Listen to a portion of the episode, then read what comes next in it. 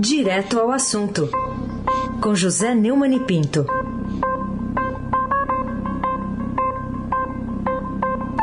Neumani, bom dia. Bom dia, Carolina Ercolim, lá esgotado, Almirante Nelson e, e o seu uh, transatlântico no sul. Moacir Biasi, Clã Bonfim, Emanuel, Alice Isadora. Bom dia, melhor ouvinte. Ouvinte da Rádio Eldorado, 107,3 FM. Carolina Ercolim, tintim por tintim. Começo com esse primeiro destaque aqui do Estadão, né, dizendo que o Supremo Tribunal Federal agora investiga o próprio presidente da República, Jair Bolsonaro. Queria te ouvir, qual é a importância, a seu ver, da decisão do STF de incluir o presidente nesse inquérito sobre mentiras, né, com intenções autogolpistas. É, o ministro Alexandre de Moraes, do STF, atendeu ontem ao pedido do Tribunal Superior Eleitoral, por unanimidade, e determinou a instauração de investigação contra Jair Bolsonaro em razão das alegações sobre fraudes nas urnas eletrônicas. É, não sei se você chegou a ver, Carolina, mas eu escrevi um artigo no Estadão dizendo que houve fraude nas urnas eletrônicas. Essa fraude tem nome e sobrenome, Jair Bolsonaro prometeu um mundo de coisas e não entregou nada. Só entregou o que nós estamos vendo aí. Verdadeira destruição da democracia e da civilização.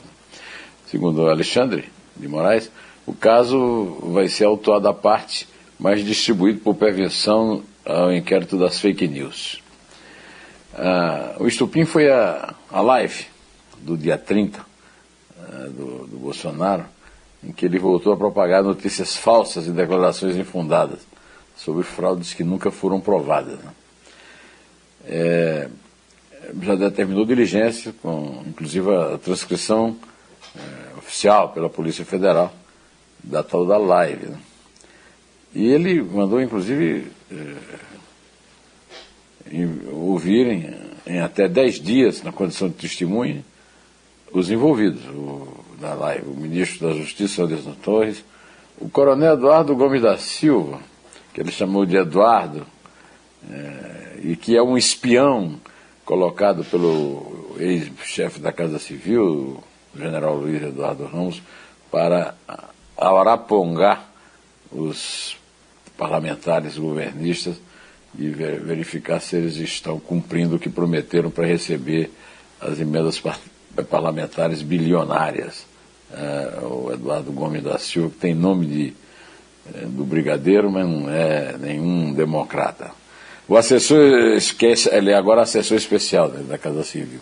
O youtuber Jefferson Lordano, professor da Faculdade de Tecnologia de São Paulo, Alexandre Shirashimoto, e engenheiro especialista em segurança de dados, Amilcar Brunazo Filho. O, o Alexandre, que é o relator desse inquérito, né, é, na, na verdade, a notícia crime que foi assinada pelo presidente do TSE, o Luiz Roberto Barroso, é, configura 11 crimes: calúnia, difamação, injúria, incitação ao crime, apologia ao crime, associação criminosa, denunciação caluniosa, injúria na propaganda eleitoral, visando o fim de propaganda, é, além de tentar mudar com o emprego da violência ou grave ameaça a ordem, o regime vigente, o Estado de Direito, fazer em público propaganda de processos violentos ou ilegais para alteração da ordem política ou social e incitar a subversão da ordem política ou social. Eu aproveito para perguntar ao Alexandre de Moraes o que é que foi feito daquele inquérito sobre a interferência do Bolsonaro na Polícia Federal, que foi denunciada por Moro, e que tem provas aí, mas daqui a pouco vamos comentar outra prova da interferência dele. E essa é uma, né? Levar toda o ministro da Justiça, todo mundo lá para essa live e tal.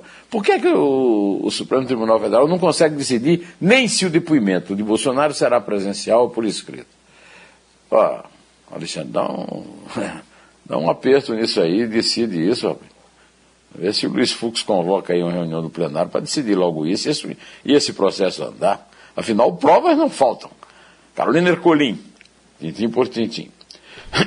Bom, um assunto que a gente ainda vai ver repercussão hoje, né? Vamos ver o que vai sair de Brasília. Tem ainda esse manifesto de empresários defendendo a urna eletrônica, né? Eu queria saber que influência ela pode exercer é, essa manifestação aí de um documento que, ah, enfim, né, que possa alcançar, quem sabe, o presidente da Câmara dos Deputados, Arthur Lira, que assumiu publicamente a defesa da impressão do voto. É, os empresários, economistas, diplomatas e representantes da sociedade civil que divulgaram um manifesto em defesa do sistema eleitoral eh, destacaram que o princípio-chave de uma democracia saudável é a realização de eleições e aceitação de seus resultados por todos os envolvidos, que é um conceito acaciano até, né? Conselheiro Acácio. O, o, o comunicado foi publicado na edição de hoje do Estadão, não cita o Bolsonaro, mas é categórico ao dizer que o país terá eleições e seus resultados serão respeitados. E afirmando que a sociedade brasileira é garantidora da Constituição e não aceitará aventuras autoritárias. É, o documento traz uma novidade contraditória. Afinal, o que sustenta Bolsonaro na presidência é a resistência dos abonados, exatamente empresários que, é, que continuam é, impedindo, ajudando a impedir, ajudando o Centrão a impedir que Bolsonaro receba o que merece, que é punição exemplar pelo impeachment, saindo da presidência da República e deixando alguém que queira governar, que ele não quer, governar. Eu quero voltar aqui a citar a famosa frase de Santiago Dantas: o povo brasileiro é maravilhoso, mas a elite é uma merda. Quem sabe esse manifesto não seja um, uma exceção à regra que o Santiago Dantas cunhou. Carolina Ecolim, tintim por tintim. Sem acordo, a Câmara desiste de votar na madrugada a PEC que institui o Distritão. Também em destaque hoje aqui no Estadão, o que, você tem a dizer sobre essa tentativa e desistência dos deputados federais, por enquanto, né? Em atenderem a uma das pautas da chamada reforma eleitoral do Centrão. A Comissão Especial da Câmara sobre a Reforma Política desistiu de analisar de madrugada a mudança no no sistema de votação dos deputados federais e estaduais o tal do distritão, que é uma excrescência, adota uma, um critério de eleição majoritária numa eleição de natureza proporcional. Né? Eu não gosto da eleição proporcional. Eu prefiro a eleição distrital. Mas se é para votar distrital, é distrital mesmo. E não esse arreganho aí de golpe parlamentar, né? Não houve um acordo no líder dos partidos e o presidente da comissão especial, Luiz Tibé, do Avante de Minas Gerais, sugeriu que fosse votado um requerimento de retirada de pauta de forma simbólica. É, é que muita gente acha que os deputados querem mesmo é levar a discussão direta para o plenário, é, aliado do que, se, como disse o Aloysio Mendes, né, aliado do presidente Jair Bolsonaro. Para ter efeitos, a PEC precisa passar por duas votações no plenário, com pelo menos 308 votos em cada. Eu não acredito em nada na honra e, no, e na e, e, no tirocínio desses deputados, mas fico impressionado como esse cinismo consegue atingir uma maioria tão grande. Né? 308 é tão difícil fazer uma reforma constitucional. Né? Mas nada de, é, garante que o absurdo do Distritão não volte a assombrar as noites do Planalto. Arthur Lira está se candidatando a pior mandatário do Brasil e Bolsonaro corre o risco de perder o lugar no pódio nessa Olimpíada para ele. Carolina Colim. Tintim por tintim. Queria ainda tratar contigo de um assunto é, importante, que é a mão oculta da Polícia Federal. Volta a assombrar a CPI da Covid. É, esse é, um, inclusive, a título do, do Mário Schaeffer, publicado há pouco aqui no portal do Estadão. Queria a sua visão sobre essa análise, é, sobre a comissão. É, o Mário Schaeffer está registrando que os senadores da CPI estão arranhando o mito da Polícia Federal Republicana. Eu, eu, neguei esse mito, que é um mito que foi instituído pelo Márcio Tomás Bastos, que era o chefe da Polícia Federal, ministro da Justiça do Lula, explicando que a Polícia Federal agia e investigava contra os interesses do governo, muitas vezes, porque era muito dividida na época do Lula. Né? Tinha os petistas, eu vejo dia e noite na televisão o pessoal falando é, do Lacerda como um, policial técnico. Foi um técnico era um petista o, tinha as viúvas do Turma e os tucanos. Hoje a Polícia Federal está absolutamente controlada pelos bolsonaristas. Esse controle vem de bastante tempo, sendo é, lento, gradual, né?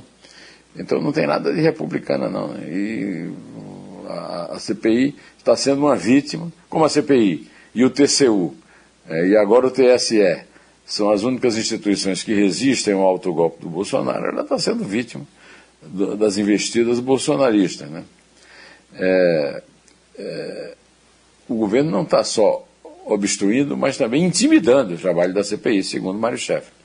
Enquanto cobrada por corte em trecho de gravação que enviou ao Senado, em que o ex-ministro Pazuello cita Bolsonaro e o deputado Luiz Miranda, a própria PF quer investigar o vazamento do vídeo, por conter depoimento sigiloso. O, Mário Chefe também é, se refere à transmissão ao vivo da TV Senado com o depoimento do Tenente Coronel. É bom lembrar que é Tenente Coronel, quase Coronel. O cara não tem competência nem para ser coronel, né? Tal do Marcelo Blanco da Costa, ex-diretor substituto do Departamento de Logística do Ministério da Saúde, é, que não acrescentou nada nesse depoimento. Eu acrescento ao, ao Mário Chefe que o depoimento Mambembe do Tenente Coronel Trambiqueiro ainda não moveu a mão do ministro da Defesa contra a vergonha que é a picaretagem fardada que anabolizou os óbitos da Covid-19, Carolina Ercolim, tintim por tintim. Tem essa história também, é, que eu queria que você comentasse, né, do nosso cotidiano. É uma mãe que ligou o bullying em rede social à morte do filho. É, queria a sua opinião sobre o que levou essa cantora né, de forró, a Valquíria Santos, a atribuir a pressão sofrida na tela do computador a decisão do filho, Lucas, de 16 anos, que acabou se suicidando. Essa cantora é conhecida porque é do grupo de forró eletrônico Magníficos. E ela teve uma dor terrível. Você sabe que a coisa mais dolorosa que existe é a Pietá, aquele quadro, a Pietá da mãe é, Maria segurando Jesus crucificado no colo. Né? E toda mãe que perde um filho é, é uma dor terrível. Né? E essa dor é muito maior quando o filho, como o Lucas, o filho dela de 16 anos, cometeu suicídio, depois de ser alvo de comentários homofóbicos e discurso de ódio por causa de um vídeo postado no TikTok. Né?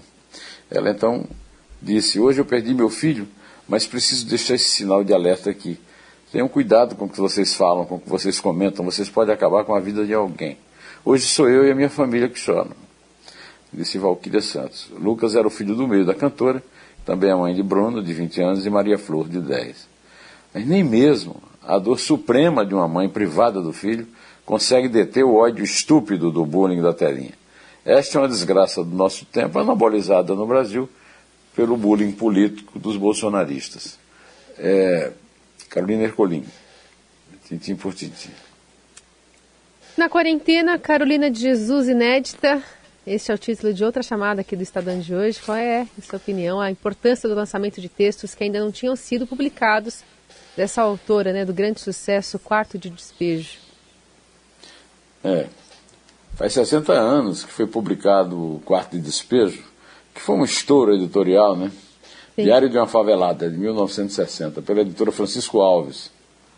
É a obra de Carolina Maria de Jesus, morreu em 1977 e agora está é, tá sendo reeditado pela Companhia das Letras, né? é, e também tem, é, tá, tá sendo estão sendo editados outros textos dela inéditos. Né? A Conceição Evaristo, uma das mais respeitadas escritoras brasileiras, também é negra, inspirou jovens mulheres negras a entrar na literatura. Leu, como eu li, Carolina Maria de Jesus nos anos 60 ela leu com as mães e as tias, a mãe e as tias. Eu li com a minha mãe, que trabalhavam, as, as tias delas trabalhavam como empregada. Segundo, é, segundo é, Conceição, a gente lia Carolina sendo também Carolina.